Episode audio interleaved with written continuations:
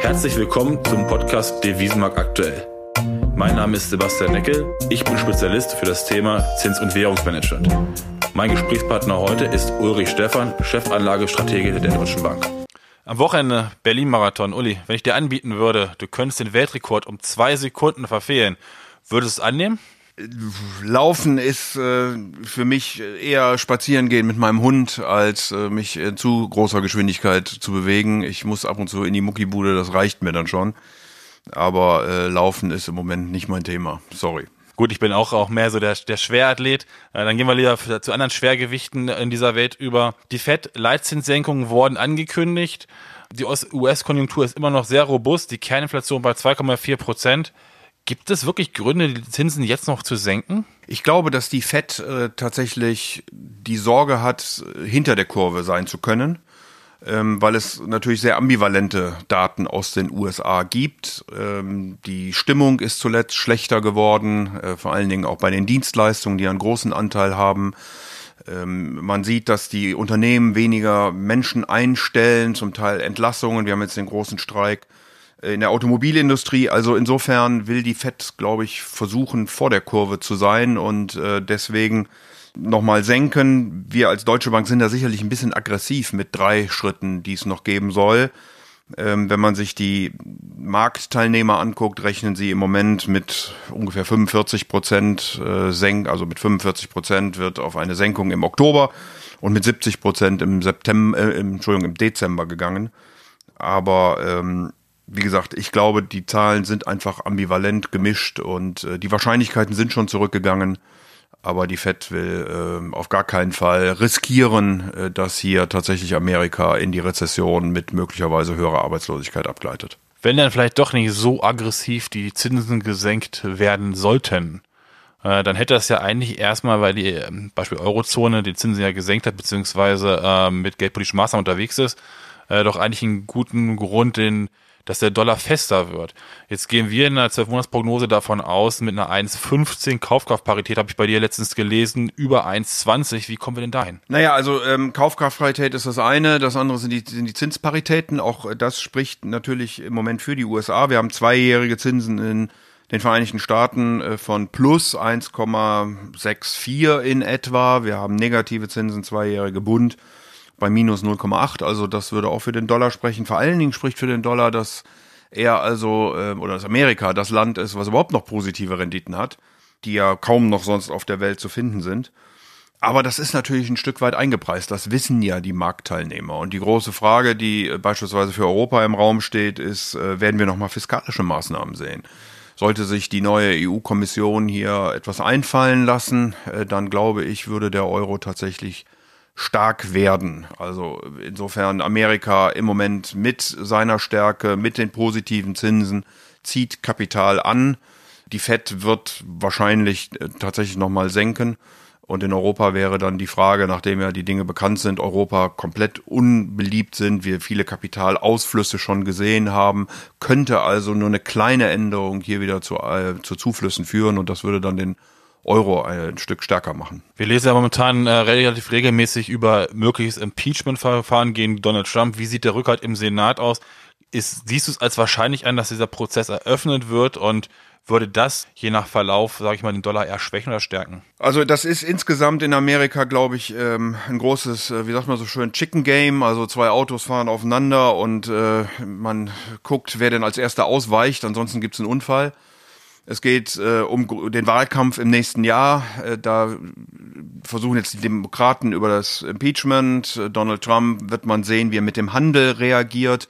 Da gab es ja zuletzt äh, durchaus etwas entspannendere Töne. Es gibt einzelne Analysten, die glauben, dass ähm, wenn man am 10. Oktober zusammenkommt, tatsächlich eine Einigung finden kann, dass äh, die Zölle vielleicht sogar im Oktober, aber wahrscheinlicher dann im Dezember äh, ausgesetzt oder verschoben werden. Man muss dabei bedenken, dass es noch das APEC-Treffen Mitte November gibt. Ähm, also in den vergangenen Monaten sind äh, Xi Jinping und Donald Trump wenn sie denn dann äh, auswärts, in Anführungsstrichen, also weder in China noch in Amerika aufeinander getroffen sind, immer bereit gewesen, sich die Hand zu geben und Dinge zu verabreden. Also die Wahrscheinlichkeit besteht. Die Frage ist, ob das Impeachment äh, Donald Trump dazu drängt, ähm, härter im Handelsstreit wieder aufzutreten und äh, damit abzulenken. Das Impeachment selbst, äh, glaube ich, wird ähm, durchgeführt werden. Man braucht dazu eine einfache Mehrheit im Abgeordnetenhaus. Die ist vorhanden bei der Demokraten.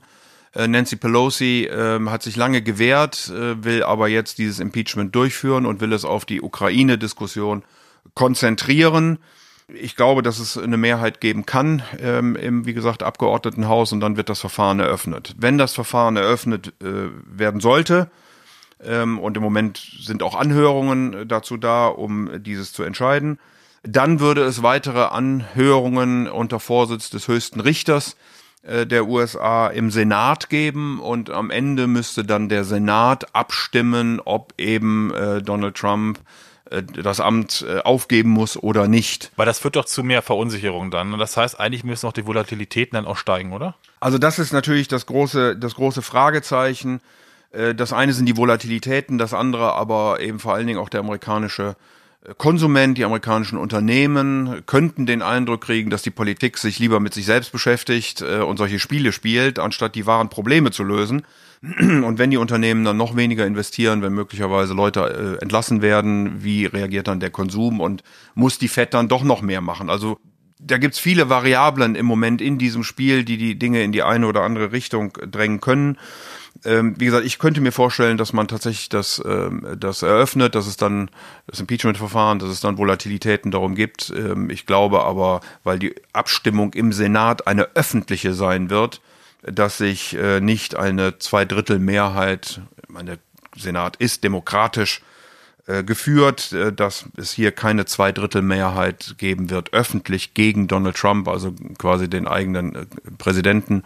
Das würde sicherlich Probleme in der Parteibasis machen und ähm, deswegen nehme ich an, dass Donald Trump nicht am Ende impeached werden wird. Also können unsere Unternehmen, die mit den USA Geschäfte machen, tätigen, ähm, erstmal noch relativ entspannt sein ähm, weil, sag mal, die Wahrscheinlichkeit, wie du gerade beschrieben hast, dass es dann nachher zum Impeachment auch wirklich kommt, immer noch relativ klein angesehen wird. Ja, ich glaube also, wenn man äh, wenn man sich mit vielen äh, Amerikanern äh, unterhält, äh, Volkswirten, Analysten, Unternehmern, dann stelle ich im Moment fest, dass, äh, dass der Handel das große Thema ist und dass äh, die Frage ist, was aus dem Impeachment denn dann wird, ob wirklich Donald Trump beschädigt wird oder sogar Joe Biden. Und wenn Joe Biden ähm, als demokratischer möglicher Kandidat für eine Präsidentschaftswahl beschädigt werden würde, äh, ob dann Elizabeth Warren in den Wahlkampf äh, geht und man aus amerikanischer Sicht dann naja, die sich die Frage stellen muss, äh, wird Donald Trump ge äh, gewählt, kriegt er einen zweiten Term, auf was muss er dann noch Rücksicht nehmen? Dann kann er ja nicht nochmal gewählt werden, also wird er dann Handelskriege und so weiter noch verstärken. Oder eben auf der anderen Seite ähm, Elizabeth Warren, die schon angekündigt hat, dass sie äh, Verstaatlichungen vornehmen will, dass sie äh, Zerschlagungen von Konzernen äh, vornehmen will, dass sie ähm, die Steuern anheben will. Also man hätte dann die Wahl quasi zwischen äh, starker Regul äh, Regulierung äh, auf der einen Seite oder eben möglichem noch stärkerem Protektionismus auf der anderen Seite. Das ist im Moment die Diskussion, die tatsächlich in den Vereinigten Staaten geführt wird. Wenn ich mich zurückerinnere, als Donald Trump gewählt wurde, da waren ja viele Analysten der Meinung, ähm, dass äh, Hillary Clinton gewählt wird. Der Optionsmarkt von den Prämien her war doch relativ auf Trump aus. Das heißt, wir beobachten jetzt den Optionsmarkt, wir beobachten Analysten. Was gibt es noch, was wir uns angucken müssen? Also ich gucke äh, immer ganz gerne auf äh, Poll of Polls. Äh, wenn man dann dort eingibt äh, Trump oder die USA, dann sieht man also, wie die Abstimmungen im Moment laufen. Man kann das sowohl äh, beobachten, wie die Zustimmung zum Präsidenten sind, die sind knapp unter 50 äh, Prozent in der Mehrheit. Ähm, aber genauso kann man eben sehen, wie denn die Zustimmungen im Moment für Joe Biden oder Elizabeth Warren sind. Das sind im Moment die führenden Kandidaten bei den Demokraten. Das hat alles noch ein bisschen Zeit. Die Demokraten werden ihren Kandidaten im März nächsten Jahres äh, festlegen. Aber da gucke ich beispielsweise hin, ähm, um, um, um zu sehen, wie entwickeln sich denn Stimmungen im Land, wo guckt man da im Moment hin Der IMF hat äh, gemeint, dass der ganze Handelsstreit heute schon äh, 0,8 Prozentpunkte Wachstum kostet auf der Welt. Die FED selbst geht von einem Prozent aus. Also auch das sind Datenpunkte, die man immer wieder anguckt, weil es am Ende, wie gesagt, zusammenhängt, weil es alles politisch ist und weil es darum geht, wer und wie man in den Wahlkampf äh, im nächsten Jahr äh, hineingeht. Das ist, äh, glaube ich, im Moment die große Fragestellung, die von so vielen Punkten abhängt, dass man da wirklich sehr nah dran sein muss und Verschiebungen eben sofort auch in die eine oder andere Richtung zu Reaktionen an den Märkten führen werden. Ja, vielleicht da noch ein bisschen Zeit. Auf der anderen Seite, ähm, Zeit haben wir bis Halloween nicht mehr.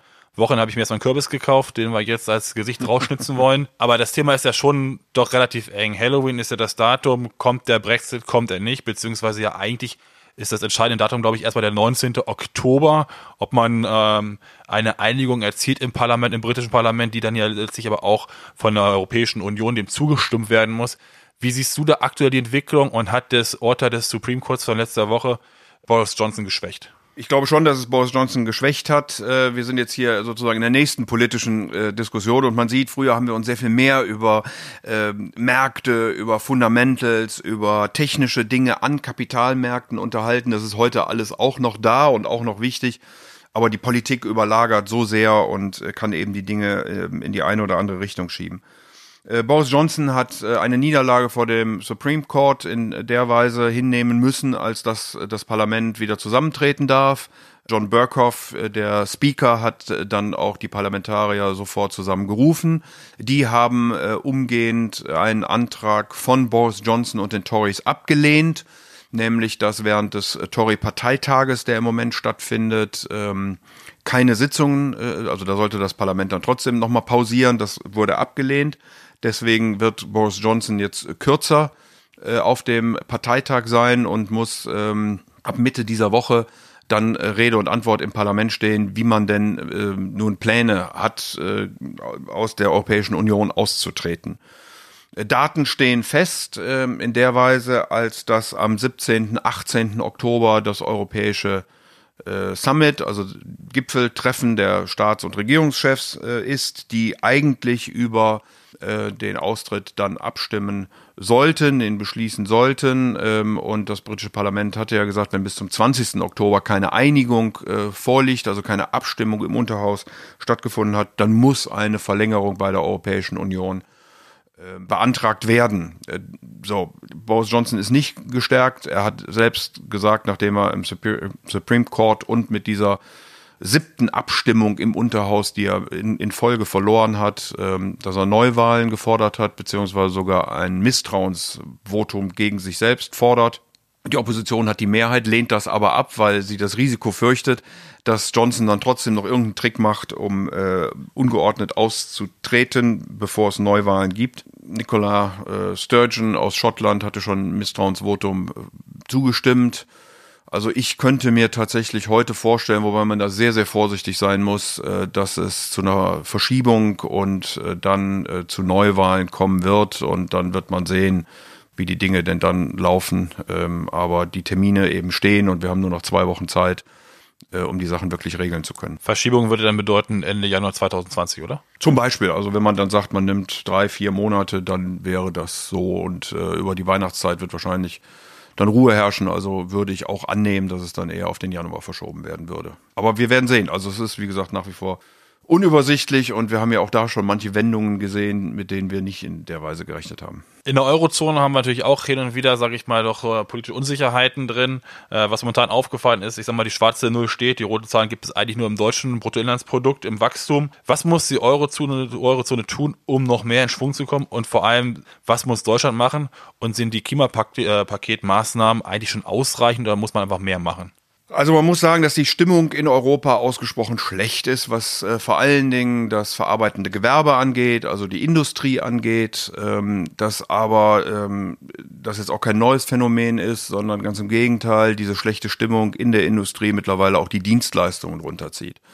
Die Konjunktur wird im Wesentlichen noch gehalten von Dienstleistungen, von Konsum, in Deutschland auch vom Bau. Ähm, aber wie ich gerade gesagt habe, darauf wird man sich auch nicht immer verlassen können. Wir sind eben eine sehr offene Volkswirtschaft, auch Europa äh, sehr offen, sehr abhängig vom Welthandel. Äh, Deutschland hier sicherlich ganz besonders. Deswegen sind die Stimmungsindikatoren auch besonders schlecht. Wir sind gerade bei den Composites, also da, wo Industrie und Dienstleistung zusammenkommen, auf den äh, niedrigsten Stand seit äh, acht Jahren gefallen. So, der, ähm, der Klimapakt, ähm, ja, da werden jetzt ähm, gut 50 Milliarden, 54 Milliarden ähm, hin und her geschoben.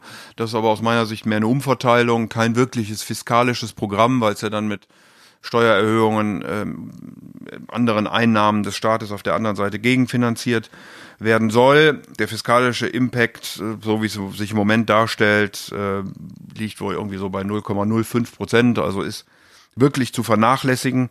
Ähm, insofern müsste da mehr kommen. Äh, langfristig muss man sicherlich über strukturelle Themen nachdenken, also alles tun, was vor allen Dingen Arbeit bringt, was Investitionen bringt, was den technischen Fortschritt verbessert. Kurzfristig kann man möglicherweise über Investitionen, also über fiskalische Programme nachdenken äh, hat aber dann ähm, ja zu bedenken, dass es natürlich Kapazitätsengpässe gibt.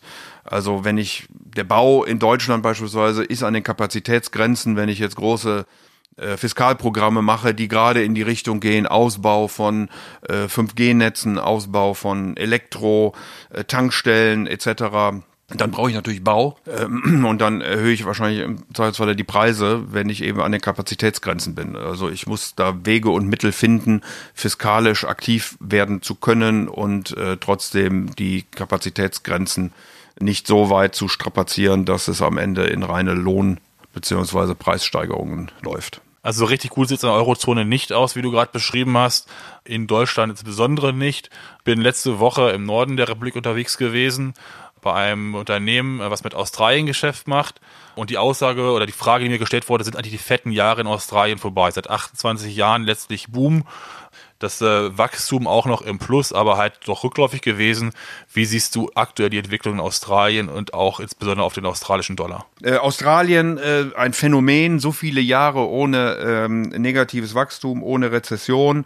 Australien hängt aber, was den Export angeht, nach wie vor sehr stark an Rohstoffen. Ein Drittel äh, der Exporte sind allein Eisenerz. Hier haben wir große Volatilitäten in der Vergangenheit gesehen durch das Grubenunglück in Brasilien äh, sind die Preise zuerst stark angestiegen, dann sind sie doch ein Stück weit zurückgekommen. Auch China versucht mittlerweile sauberere Energie zu generieren. Äh, insofern sind die Kohlepreise sehr stark gestiegen. Dafür ist dann Flüssiggasexporte in Australien äh, haben zugenommen. Also ich will damit einfach sagen, wenn man sich die australische Volkswirtschaft anguckt, muss man beim Export insbesondere China im Auge behalten und die Rohstoffmärkte. Binnenmarkt ist sehr stark vom Konsum und vom Immobilienmarkt äh, abhängig. Die Immobilienpreise sind extrem gestiegen, haben sich in den letzten Monaten ein bisschen beruhigt. Ähm, das Business Sentiment ist nicht wirklich gut. Der Konsument äh, ist mittlerweile auch eher fragend, obwohl der Konsum selbst immer noch relativ gut ist, aber die Arbeitslosigkeit ist doch überraschend angesprungen. Die Regierung hat gesagt, dass sie hier keine fiskalischen Maßnahmen groß äh, eingehen will, sondern äh, auch aller Deutschland eine schwarze Null anstrebt. Äh, allerdings rechnen wir damit, dass die äh, Reserve Bank of Australia äh, die Zinsen äh, weiter zurücknehmen wird. Ähm, damit schwaches Wachstum, ähm, aber im Moment nicht unbedingt ähm, Inflation. Wir sehen im Moment Wachstum von irgendwo zwischen ein und anderthalb Prozent. Jetzt ist in dieser Woche noch ein paar Ereignisse. Wir haben morgen 70-jährigen Geburtstag der Volksrepublik China. Am 3. Oktober haben wir 29 Jahre Wiedervereinigung. Äh, wenn wir jetzt äh, auf die nächsten zwei, drei Wochen gucken, was würdest du sagen, sind die sagen wir, drei Hauptthemen, auf die Unternehmen jetzt achten müssen? Ja, es ist sicherlich äh, ohne Zweifel der Handelsstreit. Ähm, ich hatte den 10.10. 10. angesprochen, an dem ähm, Liu He in Washington, Lighthizer und Nugent zusammentreffen wird. Äh, 15. 10. wäre dann das Datum, an dem äh, die Zölle in, äh, für chinesische Güter in den USA angehoben werden wird. Also vielleicht kann man das äh, verhindern. Ähm, man wird sicherlich auf die FED äh, gucken im, De im Entschuldigung, Oktober. Äh, hier nicht nur die Zinsentscheidung, sondern auch, wie geht sie mit Repro-Geschäften um. Das ist äh, vielleicht dem Publikum etwas verborgen geblieben, aber es gab da durchaus Engpässe. Wir hatten mal äh, über Nacht Gelder, die sich Banken untereinander leihen, sind äh, im Mitte September stark nach oben äh, gezogen. Daraufhin hatte die Fed dem Markt deutlich mehr Liquidität zur Verfügung gestellt. Ich meine im Kopf zu haben, in der letzten Woche allein 330 Milliarden US-Dollar. Äh, also das wird sicherlich ein wichtiger Punkt sein. Äh, wie die ganze Impeachment-Wahlsache weitergeht, ähm, ist äh, mit Sicherheit spannend zu beobachten. Werden die Demokraten tatsächlich dieses Verfahren dann äh, auch formal eröffnen mit einer Abstimmung im Präsidentschaftswahl? Und wenn man nach Europa guckt, Präsident, Repräsentantenhaus, Entschuldigung, und wenn man nach Europa guckt, dann steht ja dann auch mit dem Wechsel Oktober in den November die neue Kommission an auch die neue EZB-Spitze. Also auch hier werden wir sicherlich Nachrichten erwarten dürfen, äh, die dann ähm, wegweisend äh, möglicherweise sind für die weitere Zukunft. Also kann man zusammenfassend sagen, in den nächsten Wochen wichtig, äh, dass man sich das politische Umfeld weiterhin anguckt, was in der Vergangenheit ja auch stark war, beziehungsweise auch wichtig, Zentralbankpolitik als bestimmten Faktor.